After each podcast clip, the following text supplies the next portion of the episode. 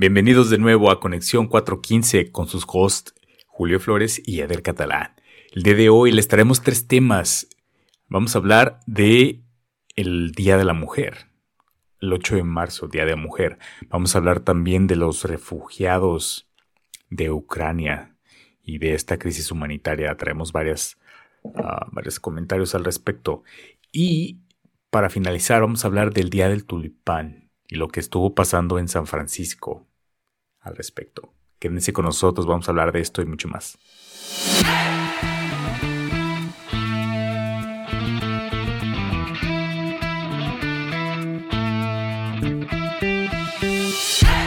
Edgar, hoy es marzo 8, es el Día Mundial de la Mujer.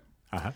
Y aunque por obvias razones, pues tú y yo no celebramos eh, eh, este día, pues no sé, quiero compartir algo que sí vi y que sí me impactó y siento que refleja un poco lo que se está tratando de cambiar con, esta celebración. Ok. Que es un poco la opresión de las mujeres, ¿no?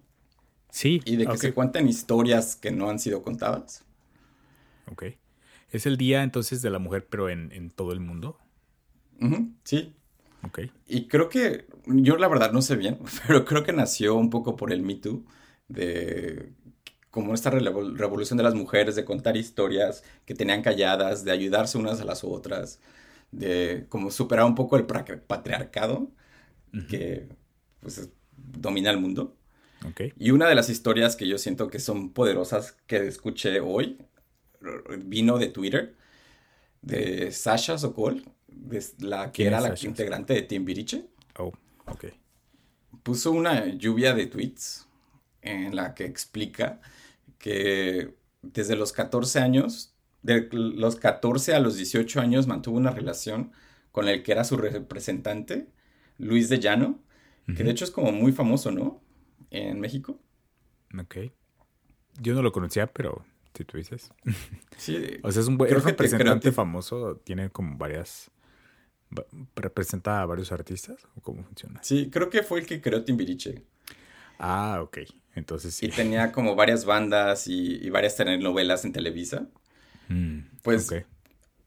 ¿Y qué es lo, que, pone Sasha es que ella era una era una integrante de Timbiriche. A los 14 años empezó una relación con él y él tenía 39. Wow. Entonces estuvo. Es demasiado asqueroso, ¿no? Esto. Ella siendo una niña, una niña y viendo un señor poderoso, pues se enamora de ella, ¿no? De ese, digo, se enamora de él. Sí. Y pues este hombre la manipula por varios años. Eh, creo que al parecer, por lo que dicen sus tweets de Sasha, a los 17 su familia se da cuenta que ha tenido una relación con él por los últimos tres años. Y, pues la separan de Timbiriche y la mandan a, otro país para que se separe, ¿no? De este hombre. Claro, yo creo que cualquiera haría eso, ¿no? sí, esto le causa como un trauma muy grande porque pues, a los 17 se tiene que separar de todo lo que hace, de su trabajo, de Timbiriche, de su representante, que es un hombre muy poderoso en ese momento. Y que por el paso del tiempo ella pensaba que era su culpa, que ella había querido o provocado esto. Pero con la madurez se da cuenta de que no, que fue una niña manipulada por un abusador sexual que casi le triplicaba la edad. Es que, y es que ese es el, principal, digo, uno de los principales temas con este tipo de relaciones, ¿no? O sea, es, el hecho, o sea, lo que está mal es, digo, fuera de, aparte de lo sexual, que creo que queda implícito, la parte de que hay como una cierta manipulación, ¿no? O sea, estás hablando de una niña, a esa edad es toda una niña, ¿no? toda una niña. Estás manipulando a alguien que o, sea, quítale la parte de manipulación, es una pedofilia. También. Una niña de 14 años y él de casi 40. Y pues como un abuso de poder tremendo. Y, entonces se guardó estos tweets como para el día de hoy y, los, los puso en este formato como para compartirlos. Sí, como, como el momento de compartir su historia como para celebrar un poco el día y decir, mira, esto me pasó a mí, aguas muchachas, no les vuelve a pasar a ustedes. Tal vez no con Luis de Llano, pero con otras personas que igual pueden aprovecharse de ustedes. Y creo que es lo que hace muy poderoso este día de hoy, ¿no? la celebración de el contar estas historias para que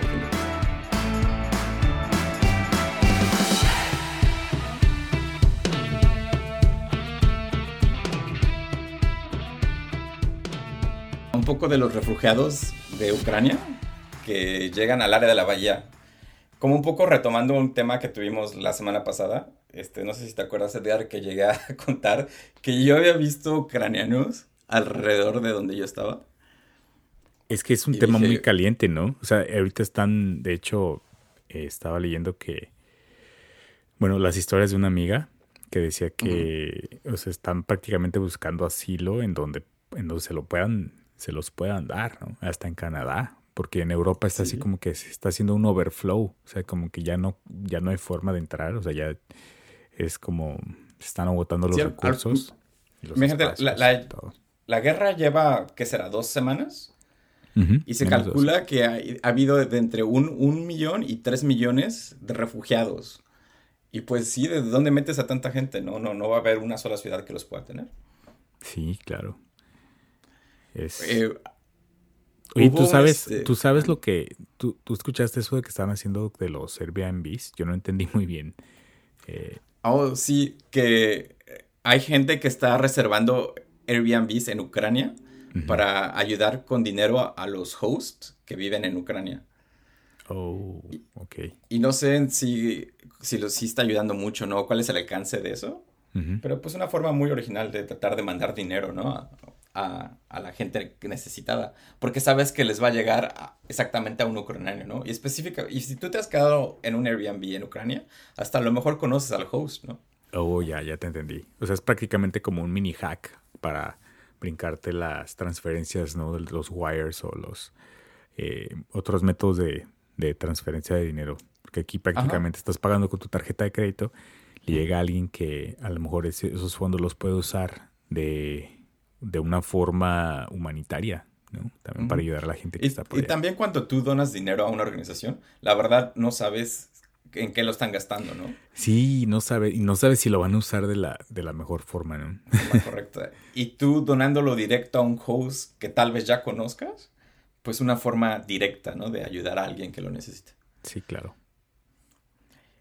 Pero bueno, te contaba, eh, ya hay como noticieros pasando refugiados que llegan al aeropuerto de San Francisco. Y empezaron a llegar muchos la semana pasada y, los entrevistan y cuentan historias así como horribles, ¿no? De que tenían que esperarse como tres días en la línea del tren para poder salir a, como al país cercano y de ahí volar a Estados Unidos.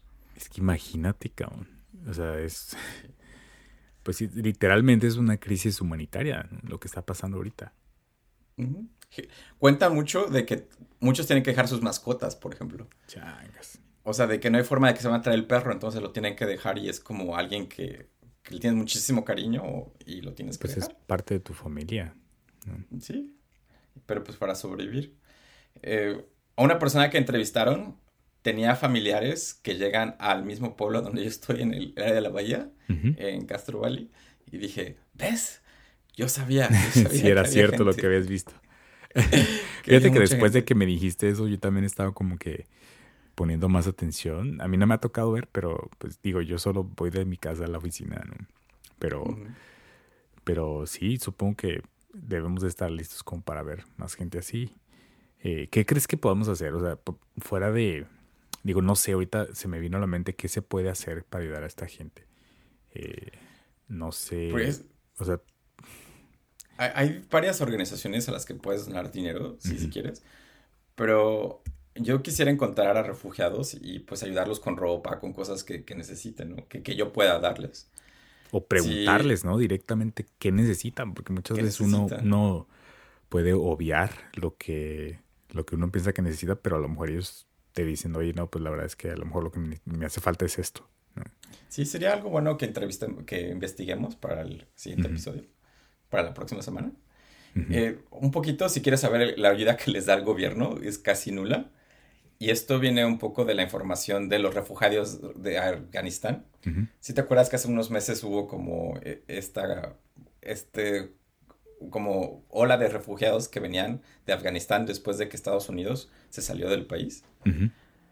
Y a, todos ellos les daban 1.200 dólares al momento que aplicaban para el estatus de, refugiado. Y les daban tres meses de comida. en forma de, de vouchers, de stipends. O algunos les daban cheques. Pero el chiste era que cubrir sus necesidades básicas por tres meses. Y ya. y ya. Y después de los tres meses, ojalá que ya hayas encontrado trabajo. Wow. Que, con los 1200 pague tu renta. No manches. Está muy cabrón. O sea, siento que el gobierno de Estados Unidos puede hacer un poco más, ¿no?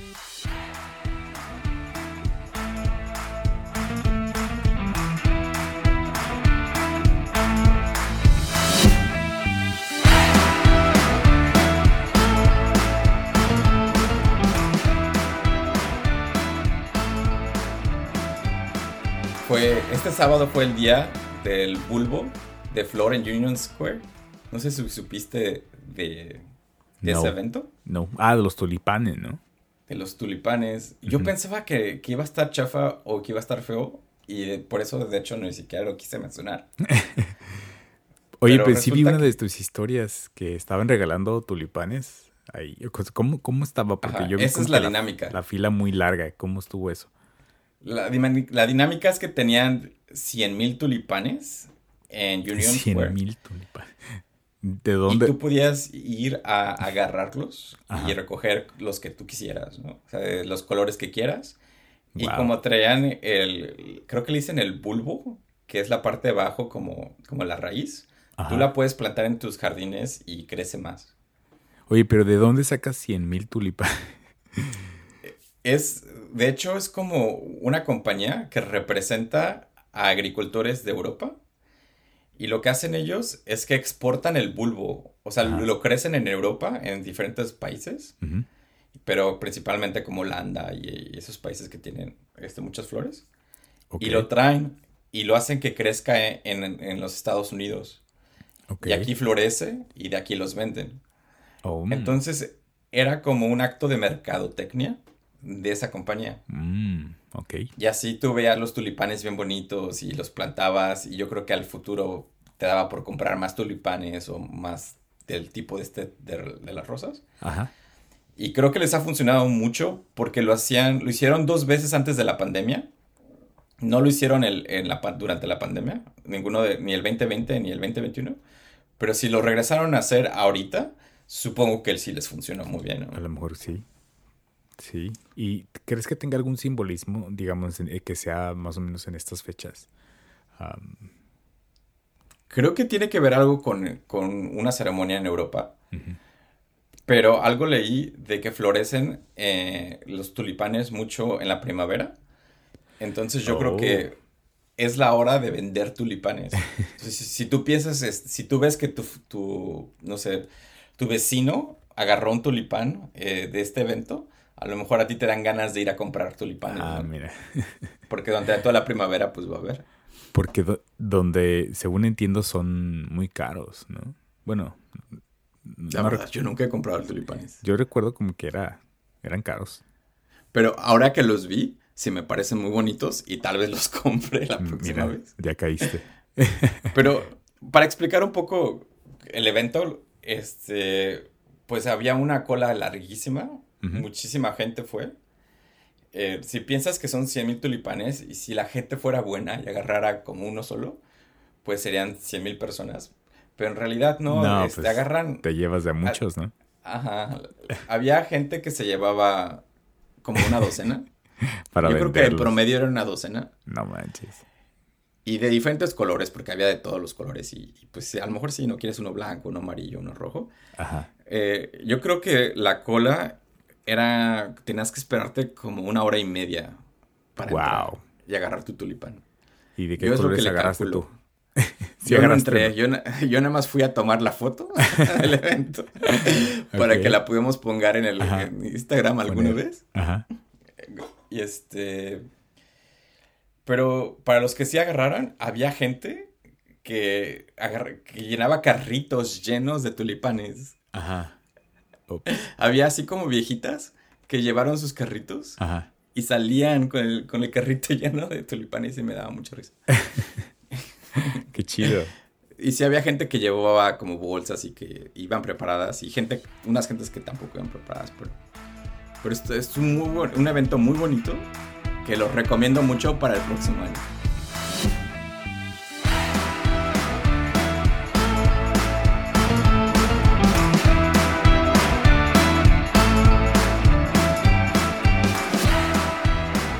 Se preguntarán de por qué el episodio salió el miércoles y no el martes.